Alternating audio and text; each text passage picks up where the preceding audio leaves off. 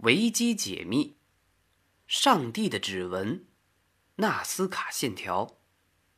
在上一期，我们讲到了这个考古学家葛瑞姆汉克，他提出了不同的论断。他认为纳斯卡地画是远古超文明太平洲人的遗迹。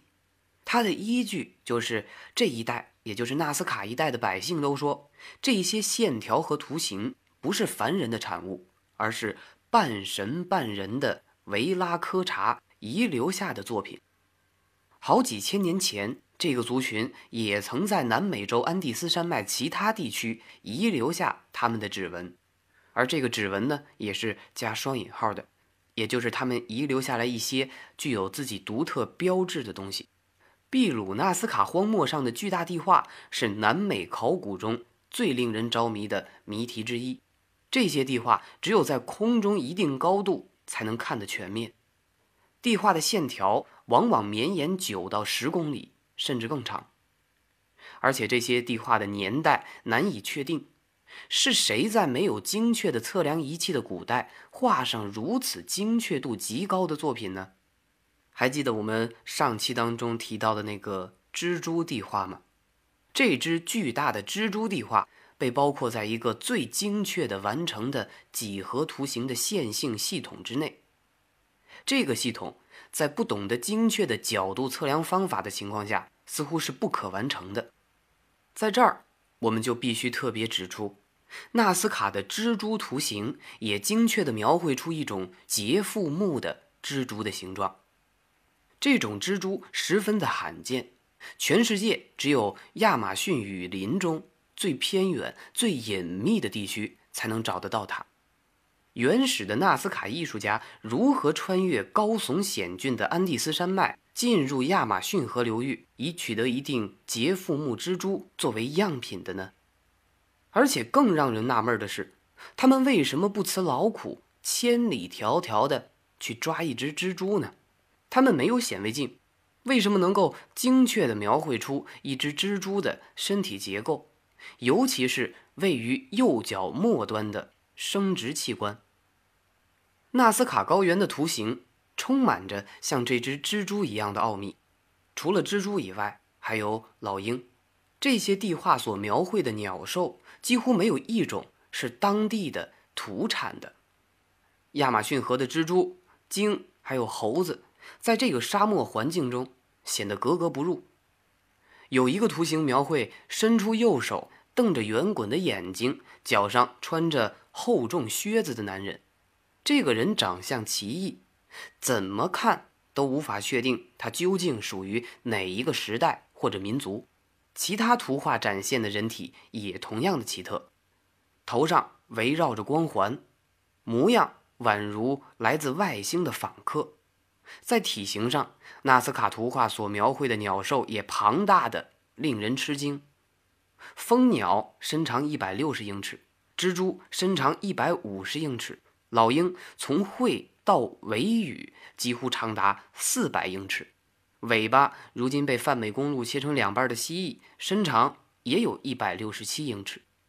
纳斯卡高原上的图形几乎每一幅都称得上规模宏大，而且全都是使用艰难的方法制作，用一根连绵不绝的线条。小心翼翼地描绘出一个动物的轮廓，类似的精细手法也展现在几何图形上。有些图形采用的直线超过五英里，看起来如同古罗马的公路，穿过沙漠，深入干涸的河床，翻越乱石坡，从头到尾保持着笔直。这种精确度虽然有点不可思议，但也勉强可以理解。最让人惊异的。反倒是那些动物的图形，当时没有飞机，不能从空中检查创作的进度，艺术家如何完成如此庞大、如此完美的图形呢？站在地面上观看的时候，这些图形只不过是镂刻在沙漠上的一条条杂乱无章的沟痕，只有从数百英尺的高空俯瞰的时候，我们才能看到它真正的形貌。二十世纪。人类学会飞行之后，纳斯卡线条才开始被正确的辨认出来。16世纪末，有一名叫做路易士·迪蒙松的地方行政司法长官，是第一位亲眼看到这些神秘的沙漠印记的西班牙人。他不但带回了目击报告，也搜集了跟纳斯卡图形有关的维拉科查人的各种奇异传说。然而，到一九三零年代，秘鲁首都利马和南部城市的亚雷奇帕之间的定期班机通航之后，世人才恍然发现，全世界规模最大的平面艺术作品竟然存在于秘鲁南部的荒原上。航空工业的发展让凡人飞上了天空，像诸神一样俯瞰世人前所未见的一幅幅炫奇美丽的图画。人类历史上许多文物、纪念碑、城市和神殿，在岁月的摧残下消失无踪，而最具弹性的宗教传统却一直保留下来。秘鲁古老宗教传统的最后守护者是印加人。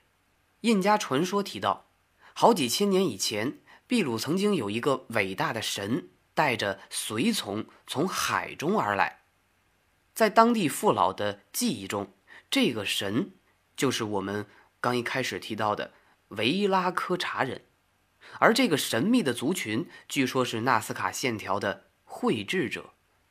维拉科查人绘制这些巨大的地画，目的是向那些从太平洲向太空拓展生存空间的同伴发出的呼唤和着陆的地点之一吗？那么这些神秘线条的主人是谁呢？在上一期当中，我们讲到了纳斯卡的一些猜想，而在所有的理论中最出名却又最牵强附会的，那就要数我们最后提到的冯·丹尼肯他的那本书《上帝的战车》中所解释的。这些是为外星人来参观而留下的入口处的标记。另一种同样异想天开的妙说，就是古代时这里的人乘坐在热气球上留下这样的残迹。这个猜想的依据就是这些图案在空中才看得清楚，而且还称图案中有许多看上去很可能是当时为使热气球飞离地面时那些燃烧物留下的痕迹。不过，又有人声称这是赛跑比赛时留下的轨迹。考古学家乔斯伊兰奇奥则更直接而简单地把这一切解释为地图。标出的是一些进入重要场所的通道，比如地下水渠。对于这些图案形成的时间的争论则少多了。考古学家们最新的估计是出现在公元一世纪前后，这估计比原先的推算更早些。然而，不管是行家还是非专业的分析家，都无可置疑地对其魅力感到难以抗拒。为了让他们能一直保存下去，如今也是采取了一些保护措施，比如参观者不准步行或者驱车前往，在纳斯卡北部二十公里处建了一座瞭望塔，专为不宜乘飞机的游客们提供斜向观望其中三个图案的机会。倘若站在平地上去观看，那么这些奇妙的图案将即刻失去它所有的魅力，因为它的规模之大。样式之繁多是难以被察觉的。纳斯卡线条是用来做什么的？比较公认的说法是古纳斯卡人分配水源的标志，而那些图案是不同家族的族徽。人们发现，在那些图案覆盖的地下分布着大量的水渠。这个说法较易被人们接受，因为纳斯卡平原是一片很荒凉的平原，几乎没有降雨。一九八三年。一支意大利的考古队在纳斯卡地区发现了大量的陶器，这些陶器上都装饰着一些动物图案，而这些图案在荒漠上又以更大的规模重复出现。这些图案的重复使用使人们相信神秘的线条是古纳斯卡人所为。根据纳斯卡制陶风格的不同，考古学家把纳斯卡文明分为五个时期。考古学家在线条所处的地层里找到了那些陶器，由于处于同一个地层，因此纳斯卡线条的年代与陶器的年代是非常接近的。而且通过对陶器的碳十四测定，人们得出了陶器的年代，从而也就间接的得出了纳斯卡线条的制作年代是公元前两百年到公元后两百年。纳斯卡平原上最常见的就是黄沙和粘土，上面铺着一层薄薄的火山岩和砾石。长期的风吹日晒使它们发黑变暗，在这些所谓的天然黑板上画线条，不过就是古纳斯卡人刮去几厘米的岩石层，让下面苍白的泥土显露出来。如果是在另一种气候条件下，也许剧烈的外界侵蚀会在数月内磨蚀掉这些线条。但是纳斯卡是地球上最干燥的地区之一。再加上那里几乎没有强风，因此呢，风蚀也是微乎其微。寸草不生的纳斯卡高原是如此的贫瘠，而且也是如此的与世隔绝，这些都为纳斯卡线条保留到今天提供了条件。然而，纳斯卡线条太巨大，人们在地面上根本无法识别，以至于直到上世纪四十年代才被人们从飞机上全部发现。但是这些线条是在两千年前制造出来的，那时的人们不可能掌握现代的飞行技术。那么，在根本看不到全貌的情况下，古代的纳斯卡人又是怎样设计、制造出这些巨大的直线、弧线以及那些动物图案来的呢？德国女数学家玛利亚·赖歇将自己的一生都献给了纳斯卡线条。作为一个数学家，他特别想知道那些纳斯卡人在设计和刻画线条时是否依据了几何原理。他发现很多线条爬坡穿谷、绵延很长距离，到最后呢却能保持着笔直，很可能是在木桩间拉线作为画线的标准。只要三根木桩在目测距离内保持一条直线，那么整条线路就能保持笔直。上世纪八十年代，纳斯卡镇的学生们在赖希的带领下，向人们演示了古人是如何制造一条纳斯卡线条的。首先，用标杆和绳索标出一条笔直的线，然后再把表面的黑石拿走，露出下面闪光的白沙，反衬着周围富含铁矿的岩石。于是呢，一条线就出现了。也许这就是纳斯卡线条的本来面目。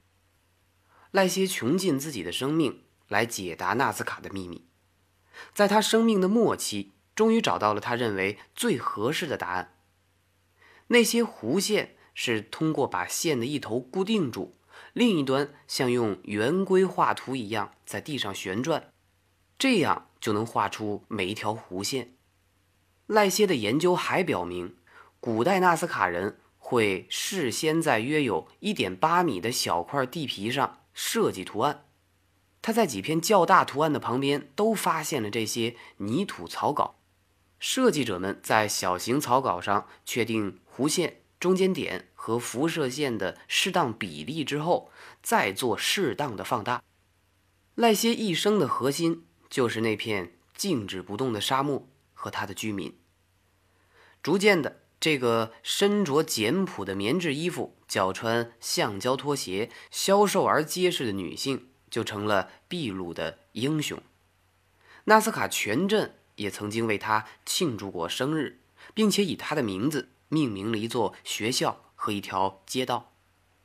直到二十世纪八十年代，这位老太太在临终前依然念念不忘纳斯卡的秘密。尽管赖歇的论证比较详细。但是他那些关于巨型线条是如何制造出来的解释，并没有得到普遍的接受，因为赖歇的理论中有一个致命的问题，就是无法解释那些不规则图案是如何制作的，比如那只巨大的蜘蛛和那个神奇的牧羊人。很显然，蜘蛛和牧羊人的图案不是古纳斯卡人随意或者无意中在广阔的地面上绘制出来的，而肯定是先有了设计蓝图，然后再制作出来的。所以呢，我们的疑问又来了，而且又回到了原点：古纳斯卡人是怎样将图纸上的样子放大到一万平方米甚至更大的土地上的呢？他们又是怎样的在施工过程中保证图案不至于变形或者走样呢？要知道，人们在地面上是根本无法辨认出这些线条的形状的。也许我们忽略了一个最简单的假设，那就是古纳斯卡人很可能在地面上人工建立了一座宏伟的高台，来监督制造巨大的纳斯卡线条。在纳斯卡不远的地方伫立着一些金字塔，他们是玛雅人的杰作。那么，古纳斯卡人是否也建筑了金字塔式的指挥塔，用来监督制作巨大的线条呢？而随着时间的流逝，纳斯卡高原上的指挥塔逐渐消失，最后只剩下那些谜一样的线条呢？但是，修建如此之高的瞭望塔，不仅令人难以想象，更重要的是，建筑高台所需要的材料从何而来？两千年前的纳斯卡地区干旱少雨，不可能有茂盛的树木生长，高台也就不可能用树木来制造。而假如用土，那么这里地表以砾石为主，仅有少量的沙土，根本没有足够的泥土来修建如此高的高台。假如用岩石，我们今天为何在纳斯卡地区没有发现取材用的大规模的采石场呢？所以由此看来，在地面上建筑高台的说法似乎也是站不住脚的。难道纳斯卡人会飞吗？今天纳斯卡线条吸引了很多的游客前来参观，而要想欣赏到这些线条的全貌，就必须乘坐当地提供的一种轻型飞机。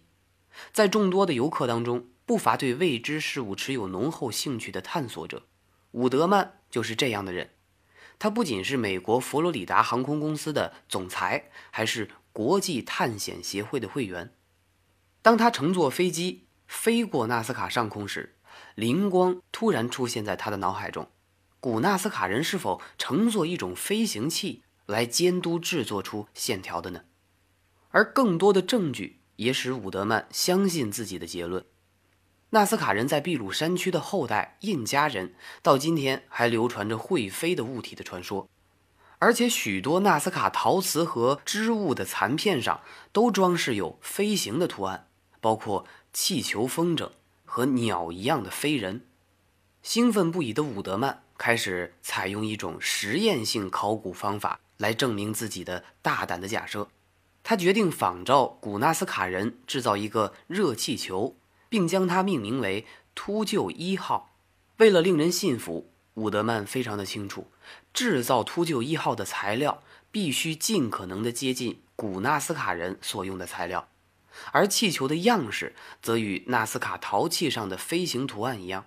一九七六年十一月，二十六米高的“秃鹫一号”终于完工，人们在地面上建起一个炉灶，以生产出足够的热气灌入气球。几天后的凌晨五点半，伍德曼和一名热气球飞行冠军乘坐它飞上天空。在短短几秒钟的时间里，他们在沙漠上迅速攀升了一百二十二米。地面上一阵欢呼，实验成功了。古纳斯卡人的确可以乘坐热气球飞上天空，但是接下来的事情令人沮丧，因为气球只在空中停留了短短的三分钟。这短短的三分钟和修建的庞大的纳斯卡线条相比，显然是远远不足的。关于纳斯卡线条是如何制造的，人们的探索似乎已经走到了尽头。问题的答案或许就在这些神秘的线条后面，可现在它已经流失在时光之中了。尽管如此，人们探索的热情依然没有止步。